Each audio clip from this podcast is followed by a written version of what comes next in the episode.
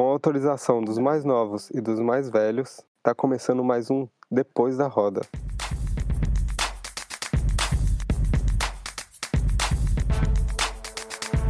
Depois da Roda.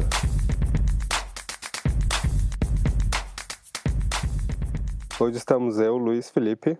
E eu, Tati Nefertari para conversar com a Renata, presidente do Médicos Sem Fronteiras, que, para quem não conhece, é uma organização humanitária internacional que leva cuidados de saúde para países em que as pessoas estão sendo afetadas por graves crises humanitárias. E aí também faz parte da MSF, Médicos Sem Fronteiras, chamar atenção para as dificuldades enfrentadas por esses mesmos pacientes atendidos pelo projeto. Então eu vou deixar que a Renata se apresente e bom episódio para todos. Oi, obrigada Felipe, obrigada Tati pelo convite. Eu sou psicóloga de formação e trabalho para Médicos Sem Fronteiras desde 2012 em diferentes projetos ao redor do mundo. Já estive em Moçambique por duas vezes trabalhando em projetos relacionados a HIV, tratamento de pacientes, pessoas que vivem com HIV e tuberculose. Também estive trabalhando com é, imigrantes, refugiados Turquia, no Líbano, no Iraque, deslocados internos no Iraque e em outros países aqui no Brasil também com migração venezuelana e com é, desastre foi o de Brumadinho. E é um prazer estar aqui conversando com vocês e com as pessoas, o público de vocês. Obrigada. A gente que agradece. De início, assim, Renata, eu gostaria de saber de você como que está sendo para vocês do Médicos Sem Fronteira ter que lidar agora com mais essa pandemia, né? Acredito que vocês já tenham várias, várias crises, né? Que vocês trabalham, mas como que está sendo agora com essa nova pandemia, o trabalho de vocês? Sim, Tati, nós tivemos que adaptar os projetos que nós tínhamos já em andamento em diversos locais.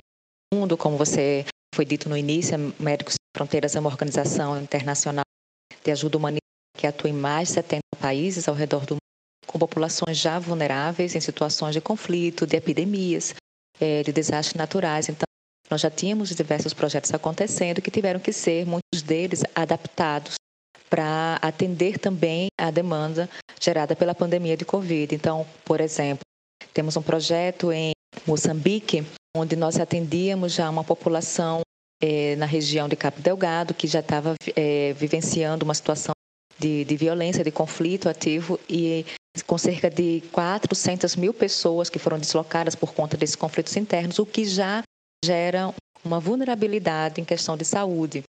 E ali, quando aconteceu então a pandemia de Covid, alguns dos projetos nossos nessa região, com pessoas vivenciando essa situação de violência, tiveram que ser adaptados para também atender a demanda vinda da pandemia. Então, foram realizadas atividades de água e saneamento, apoiamos centros de tratamento de diarreia na cidade de Pemba. Então, da mesma forma com, eh, como aconteceu nessa localidade de Moçambique, também aconteceu de forma similar em outros projetos. E aí tem uma dificuldade adicional que a gente encontra que é por conta própria é, é, da, das características de uma pandemia, que limita muito o acesso a tanto os serviços da população local, quanto é, em termos de, de logística, de, de, fazer chegar os profissionais, é, os nossos profissionais nesses locais onde as pessoas precisam, também é, é prejudicado por conta das restrições é, sanitárias e de deslocamento e também os insumos, quer dizer, os medicamentos para fazer chegar, os materiais de proteção individual para fazer chegar os projetos e atender as pessoas. Então, toda essa, essas dificuldades e, e esses, é, essas particularidades por conta da pandemia dificultam um pouco e exigem uma adaptação.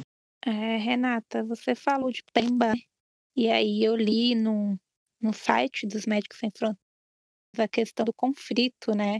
A gente aí, a gente sabe aí que a história de Moçambique, né, é, contra a colonização foi uma foi uma guerra, né? Foi uma luta armada pela Limo, então, a gente sabe que a independência de Moçambique veio através dessa luta armada, só que para a gente era aquela coisa que ficou no passado, né, que acabou, e agora, através de vocês, a gente viu que existe ainda um conflito muito grande, né?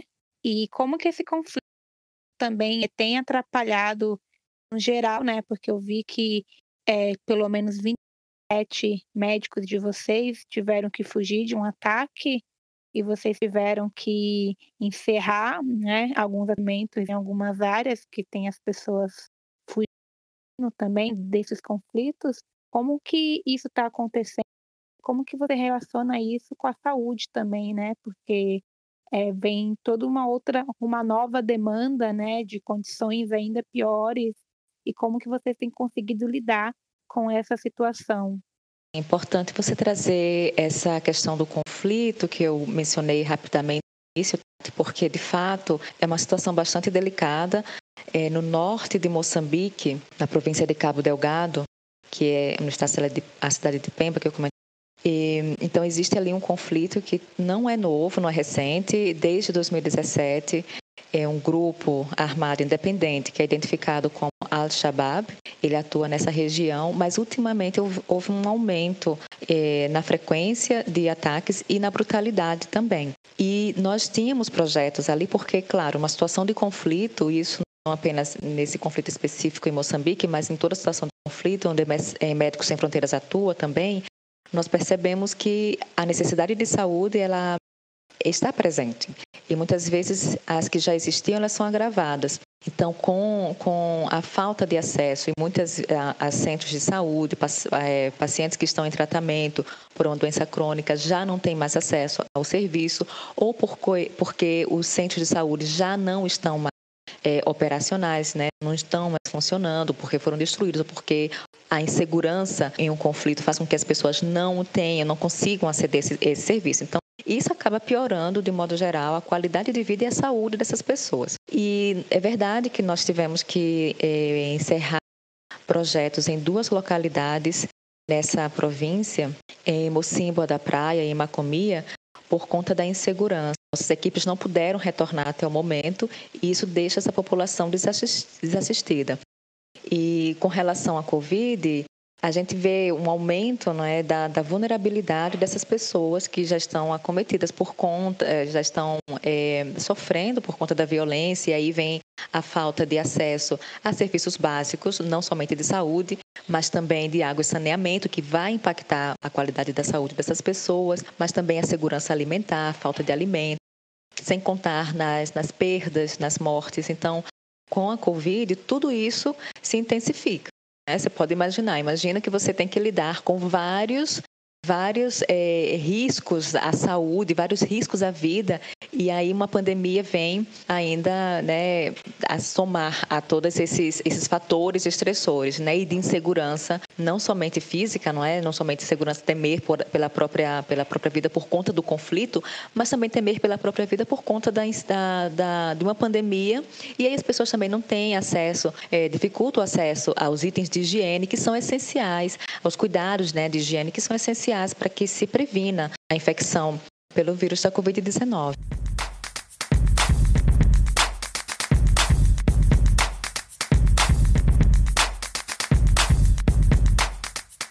Outra coisa, Renata, quando eu li o seu perfil, né, a sua bio como presidente do Sem Fronteira, que você também falou que você é psicóloga, né, pensando é, essa questão da, do conflito, da pandemia, né, do, do Covid, da Covid-19, tanto isolamento, é tudo que você falou da dificuldade, né, do sumo, dos medicamentos e chegar, como que fica, né, o, o psicológico das pessoas que estão passando por isso, porque aqui para a gente no Brasil, é, a gente está em isolamento, né, pelo menos a região mais central, eu sou de São Paulo, então a minha realidade é um pouco diferente, né? Com certeza, de outras regiões, de evitar contato. É no grau que isso se torna quando tem conflitos, né? Guerras acontecendo ao mesmo tempo, uma precarização né, de, de remédios, enfim, de acesso à saúde. E como é para você, para vocês, né, ter que lidar com tudo isso e ainda ajudar as pessoas, as pessoas também vêm com uma carga, né? Eu acredito. E se vocês também trabalham esse lado esse lado da, do psicológico e tudo mais. Sim, é, é, bastante importante esse ponto que você traz para a gente conversar, Tati, porque, de fato, o peso de uma de todo de tudo que representa, tudo que impacta uma pandemia é muito grande no quando a gente pensa é, o peso disso para o um aspecto emocional. Então, é, a gente pode pensar em dois dois aspectos aqui. Um é da população em geral todos nós, que estamos é, suscetíveis a contrair e o medo que isso gera e toda adaptação na nossa rotina, toda adaptação que é necessária para que a gente e mudanças bruscas, não é? Por mais que começou em uma região, que depois foi se espalhando para outra, para outra, para outra, até se tornar essa situação de emergência é, internacional e a pandemia sendo confirmada depois. Então, mesmo sendo assim é, relativamente gradual, mas ainda assim, para muitos de nós, a mudança no estilo de vida foi muito abrupta e impactante. E para algumas pessoas, alguns grupos mais vulneráveis, se tornou ainda mais difícil. Quando eu falo grupos vulneráveis, eu me refiro não somente aos grupos que já sabíamos que tinham comorbidades que poderiam ser deixá-los ainda mais suscetíveis a, a agravamento caso eles contraíssem o vírus da Covid-19, mas também aqueles é, aquelas grupos de pessoas vulneráveis socialmente, não é? E aí eu falo, é, me refiro a populações indígenas, me refiro a grupos racializados. A gente sabe que existem grupos sociais que eles estão mais vulneráveis a ser a, a ser impactar a serem impactados por conta da pandemia, não somente pela doença em si, pelos, pelo vírus, mas também pelas condições, é, pelo, pelas consequências deles, né? E, e alguns, algumas pessoas não têm tanto acesso e não têm não tem tanto acesso aos serviços de saúde ou a ter ou a, a implementar eh, medidas de segurança, como isolamento social, pessoas que precisam trabalhar, precisam ir à rua. A gente viu muitos aqui no Brasil, em outras regiões do mundo também. Precisam se expor, porque senão elas não teriam como eh, ter o seu alimento do dia. Então, são, são esses grupos né, sociais vulneráveis que acabam também se tornando eh, vulneráveis sentido é, de saúde também, né, por conta da exposição que eles têm ou se veem obrigados a, a ter, né, se expor. E isso tudo gera realmente um peso é, na saúde mental. Isso é bastante reconhecido. E Médicos Sem Fronteiras é, atende também nessa pandemia com, reconhece a necessidade de também atender em seus projetos essa demanda emocional, não somente a demanda física, não é, de, de tratar, é, oferecer insumos, é remédios, medicação, mas, um tratamento médico, mas também em saúde mental, tratamento psicológico, psicossocial. Então, por exemplo, aqui no Brasil, nós tivemos alguns projetos e hoje temos dois projetos em curso que estão, são especificamente voltados para atender a demanda da Covid-19 no Brasil e nesses projetos nós tivemos é, esse componente de saúde mental, não somente para os familiares dos pacientes, eu falo familiares porque em alguns casos, por conta não é do, do estado de saúde, não era possível fazer a intervenção direta com, com os pacientes, mas se fazia intervenção com os familiares e também com os profissionais de saúde. Então, no princípio, nós é, foi criado nós conseguimos fazer um curso online que era disponibilizado para profissionais que estavam na linha de frente na, da Covid, tratando da Covid, e para que eles entendessem é, e pudessem acolher as demandas em saúde mental da população que, que chegavam até eles e também para o autocuidado. E, outro, e aí eu entro no outro ponto que é bastante importante a gente pensar e considerar quando a gente fala, pensa em saúde mental né, é, dentro dessa pandemia de Covid, que são os profissionais que estão atuando na linha de frente, o quanto que isso significa de impacto para eles. Então, nos nossos projetos também, no componente de saúde mental, os projetos de Médicos Sem Fronteiras contemplam esse cuidado com os profissionais que estão na linha de frente, cuidado em saúde mental, é? desses profissionais que estão na linha de frente também. É importantíssimo que esse, esse tipo de atenção aos profissionais também sejam considerados, né? Atenção em saúde mental para esses profissionais da linha de frente também sejam considerados. Nossa, essa questão muito, muito importante, né? Principalmente que você chamou um gancho aí para a questão também médicos, né? A gente está tá vendo várias, várias notícias, principalmente aqui no Brasil também, que temos muitos profissionais, né? Estamos perdendo muitos também profissionais de saúde, e eu imagino que também está sendo uma carga muito pesada para vocês, né? Que está lidando nessa frente. E, nossa, eu não consigo nem, nem imaginar assim a fundo. Aí, outra coisa, que às vezes vai, vai vindo assim, as coisas na minha cabeça, e aí uma coisa que me, me lembrou também de uma das notícias que eu vi de vocês, que vocês estão lidando, né, além da questão da saúde, a questão humanitária, né, de ajudar as pessoas, e aí a questão das pessoas saindo, né, lá do norte de Moçambique, pelo Mediterrâneo, né, pelo mar Mediterrâneo, e que estão morrendo. E aí eu vi que vocês tinham um barco para ajudar essas pessoas e que não foi possível porque não tiveram autorizações e tiveram que ver essas pessoas morrendo. Então eu acredito que todas essas coisas vão se chocando quando a gente pensa em saúde, saúde mental. E como que você analisa essa questão, né? Acho que a gente ter pessoas ainda morrendo por conta de conflitos e também de uma de uma posta ajuda que poderia ter vindo e não veio. Como que está localizado vocês nessa nesses problemas todos? Só para complementar, Tati, porque essa é uma coisa que também eu fico muito em dúvida sobre, porque você tem ali o Médico Sem Fronteiras, o que o nome já diz, né, ali sem fronteiras. Então, você não tem uma fronteira de nenhum aspecto, supostamente ali. Você não tem nenhum, nenhuma fronteira ali racial, não tem uma fronteira, não, não é um país que está que, que tá fazendo aquele tratamento com os pacientes, você não tem é, você não tem essa fronteira. Só que a, a partir disso você também precisa é, estar em um país, você também precisa é, que seus pacientes alcancem lugares que, que vão ali é, trazer benefícios para esses pacientes, que, que esses pacientes vão sair dessas é, situações desumanas, mas ao mesmo tempo você tem países que combatem isso de alguma forma, que colocam barreiras sobre isso. Como é que é essa questão do, do Médicos Sem Fronteiras em bater de frente com, com países que criam mais barreiras, né, no caso, para esses pacientes que vocês estão tentando quebrar essas barreiras? Bom, para mim, eu entendi o que você quer colocar, mas é, é, é uma situação bastante delicada com a qual Médicos Sem Fronteiras, na verdade, tem lidado desde a sua, da sua fundação, não é? que foi lá pelos idos de 1970, 1971. Nós temos três princípios fundamentais em Médicos Sem Fronteiras. É, nós nos baseamos na neutralidade, na imparcialidade e na transparência. Esses três princípios, eles são cruciais para que o nosso trabalho ele seja desenvolvido de forma a levar o atendimento médico necessário, independente de raça, poli, é, é, é, ideologia política, independente de religião, independente de qualquer coisa. Então, nós nos direcionamos por ter como princípio a neutralidade, imparcialidade e transparência. Médicos Sem Fronteiras atua de acordo com a necessidade e então a gente, a gente está lá de acordo com o que a população identificada que precisa de um cuidado médico e às vezes não é assistida, porque em alguns contextos onde nós atuamos, é, não, não existe é, um, um, um, sistema de cuidado de saúde suficientemente é, equipado ou capaz de dar atenção a determinada população. Por isso que nós estamos ali. Não?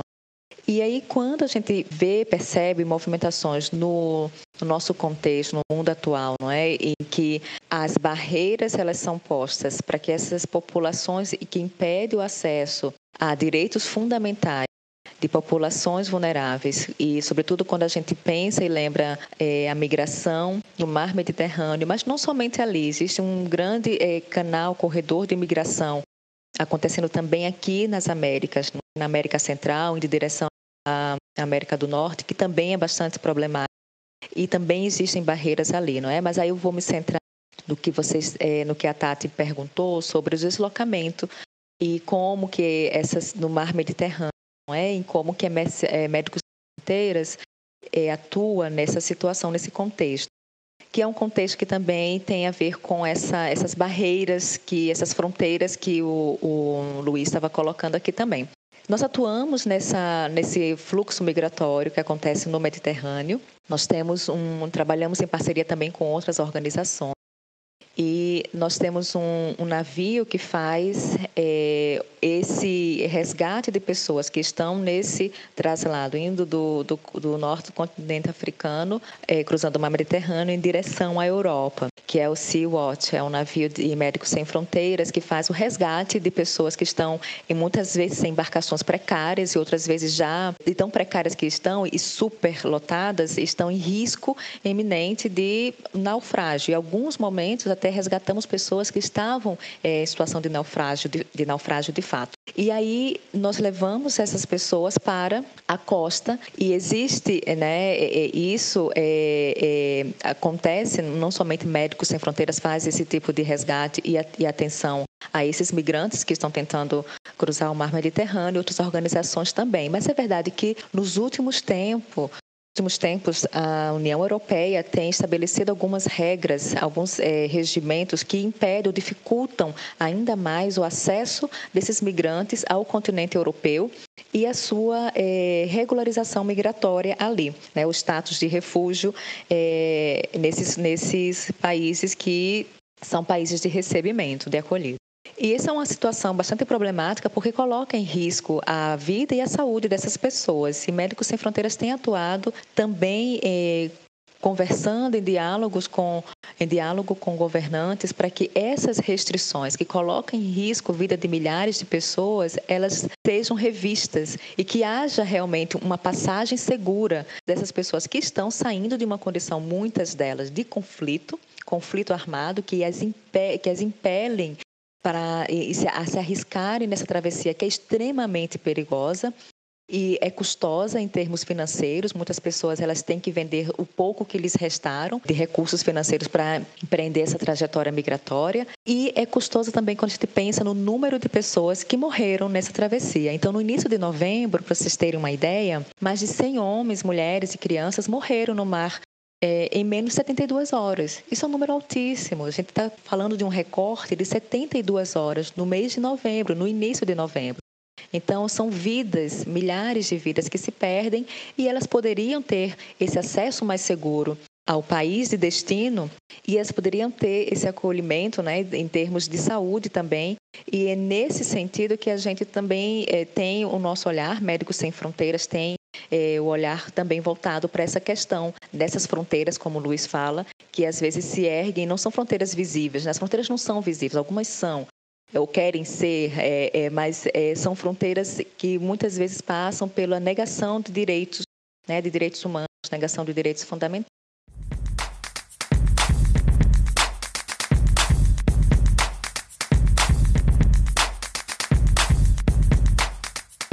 Renata, e depois de conhecer um pouco mais a atuação de vocês, tem alguma forma que a gente de fora pode ajudar? Como a gente pode ajudar o trabalho de vocês? Acredito que é um trabalho que demanda muito tempo, muita estrutura também. Como que a gente que está de fora pode contribuir para que o trabalho de vocês continue sendo feito?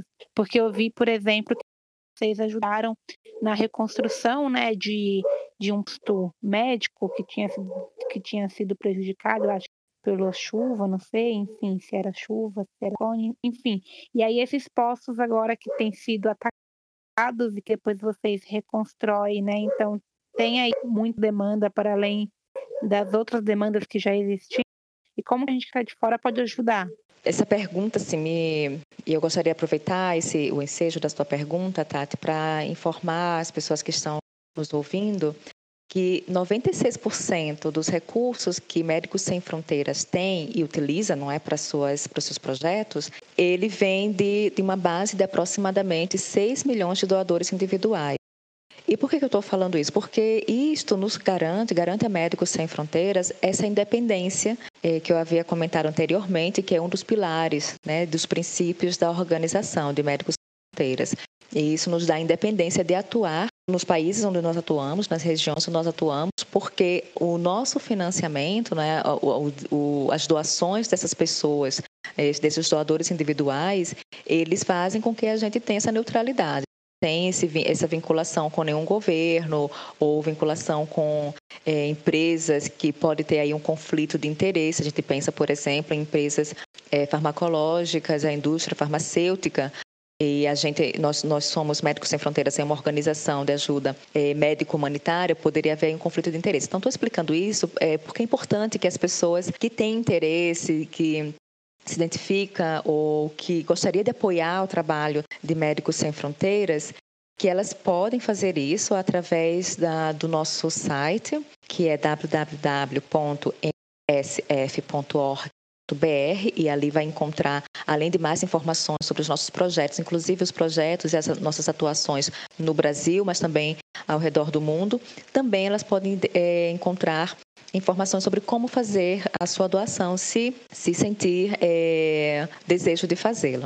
E Renata, o Médico Sem Fronteiras também aceita é, outro, outras formas de outros profissionais além de é, médicos e médicas, né? Ele, é, eu, eu, eu, vi no site que também procuram é, recursos humanos, é, coordenadores de projetos e tal, é financeiro também tem muito. E aí essa seria outra forma, né, também talvez de, de ajudar o Médico Sem Fronteiras, de se propor a esse trabalho, de tentar ali pôr a mão na massa, como diria. É, como, é que, como é que as pessoas podem estar tá tendo acesso a esses. Tá se candidatando a isso? Ou como é que funciona essa parte do, do Médicos Sem Fronteiras? Sim, Luiz. É, é, é, interessante essa pergunta porque muitas pessoas acham que Médicos Sem Fronteiras é, é uma organização composta apenas por médicos e não é verdade como vocês é, como você mesmo já identificou aí e eu sou eu mesma não sou médica eu sou psicóloga nós temos um, uma grande é, gama de profissionais e perfis profissionais que fazem parte da organização e que são é, fundamentais para o desenvolvimento dos nossos projetos, do nosso trabalho. E aí, além do perfil médico, do profissional médico, temos enfermeiros, é, ginecologistas, temos cirurgiões, da parte mais médica e, e, e outros.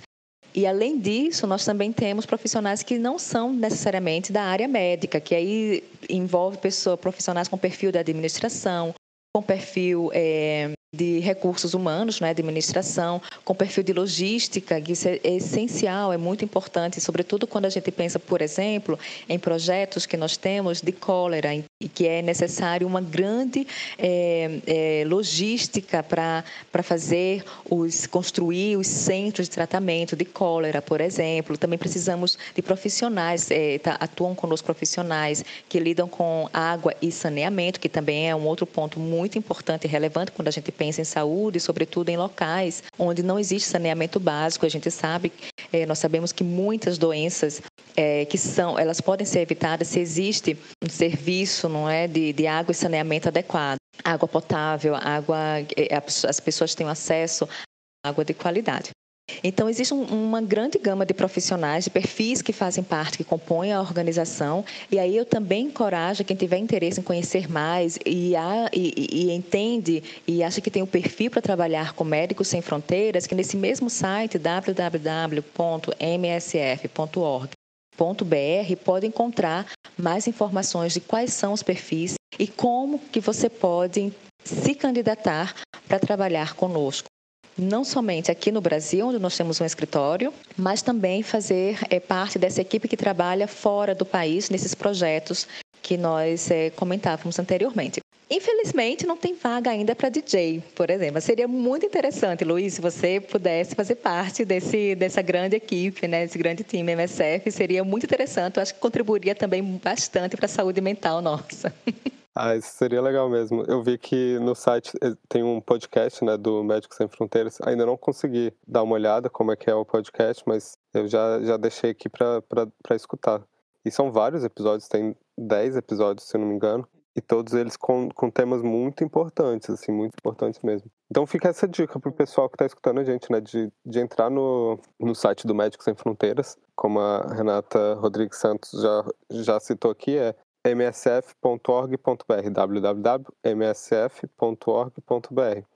E aí lá você, os ouvintes vão ter acesso aos projetos do Médicos Sem Fronteiras, notícias também dos projetos, desses projetos, é, esse podcast que eu citei, como o pessoal que escuta a gente gosta muito de escutar podcast, fica aí mais uma dica de um, de um podcast.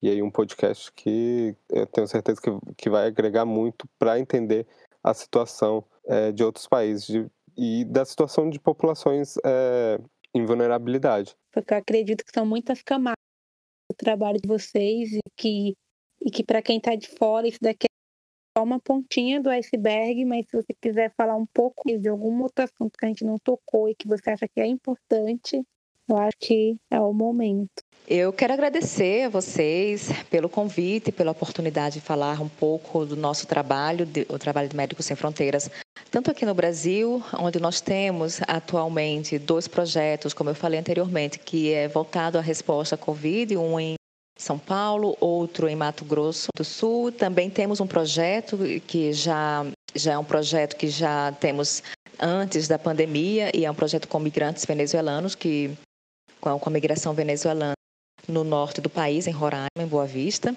E agradecer pela oportunidade de, de falar um pouco sobre a organização e encorajar, incentivar as pessoas que estão nos, escutando, que estão nos ouvindo aqui, a conhecer mais da organização, e quem tiver interesse em participar da organização, por favor, é, é, vejam no site como se, se você tem um perfil, é, se inscreva, se candidate. Nós temos algumas vagas abertas, tanto aqui no escritório, e também temos a possibilidade, não é? Quem tiver interesse em trabalhar fora, nesses outros projetos que nós temos fora do país, busca lá a informação.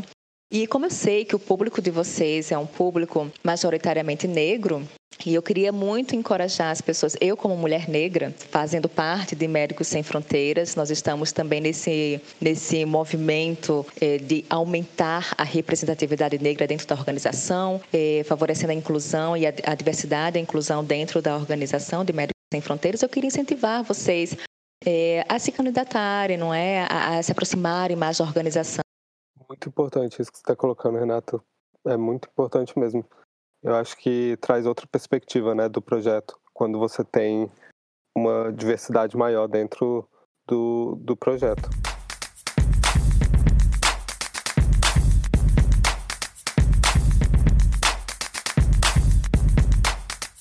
Então é isso, gente. Vamos dar uma olhada no site. É, vamos, vamos procurar ter mais informação sobre é, projetos como o Médicos Sem Fronteiras, porque isso faz a diferença para tanto para o Médicos Sem Fronteiras quanto para os pacientes do Médicos Sem Fronteiras, né? Porque aí você passa a participar do que está acontecendo no mundo e não só nessa sua na, na, na bolha ali é, que você está. Eu achei esse papo maravilhoso, Renata, foi muito bom ter você aqui com a gente. Eu acho que é um eu acho que falar sobre saúde é um assunto muito urgente, principalmente para a gente, né?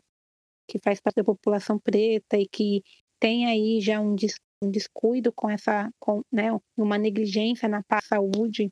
Então, é, ter você como presidente do Médicos Sem Fronteiras, ter você aqui falando um pouco mais com a gente, nos chama a atenção para isso, né? Para a gente voltar o nosso olhar para essa questão. E, e é isso, pessoal que está nos ouvindo. Se você tem o perfil que pode ajudar o Médicos Sem Fronteiras, ajude, né? Se não tem, mas conseguir fazer parte das pessoas que, que doam para que a organização continue fazendo um trabalho brilhante que eles fazem também é importante e que a gente consiga fazer essas vozes ampliar, né? Eu, por exemplo, estava sabendo da questão do mar Mediterrâneo, mas muito por cima e foi só né, após o contato com o Médicos Fronteiras que eu consegui perceber um pouco mais do que estava acontecendo, como né, que as questões atingem assim as pessoas também fora do Brasil. Então, acho que é um assunto muito urgente para que a gente coloque em pauta e muito bom saber um pouco mais do trabalho dos fronteiras aqui.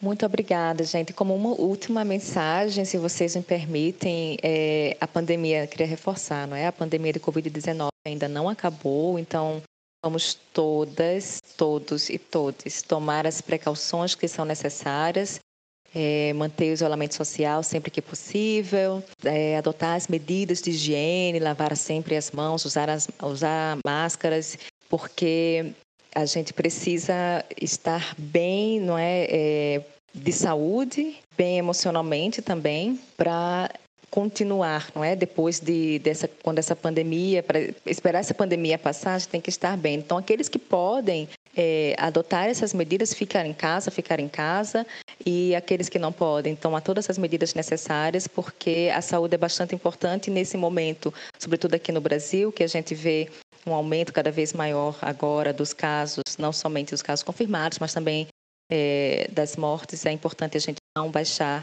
a, a guarda, não perder, não normalizar também esse enorme número de pessoas que já morreram e das que estão infectadas.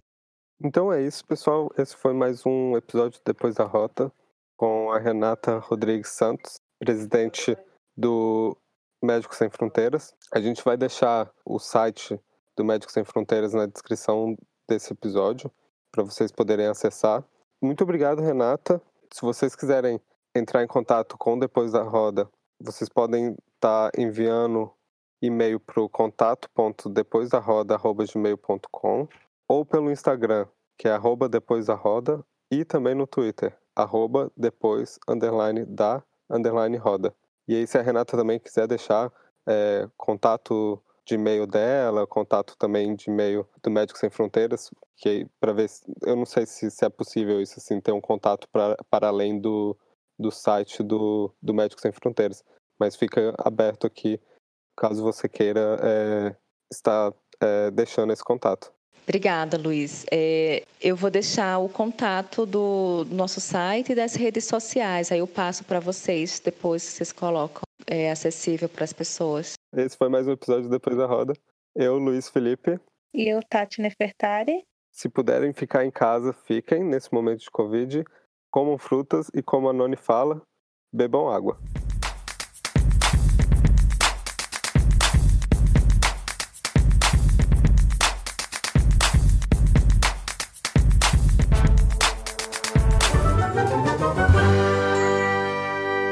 Esse podcast foi editado por Hector Souza.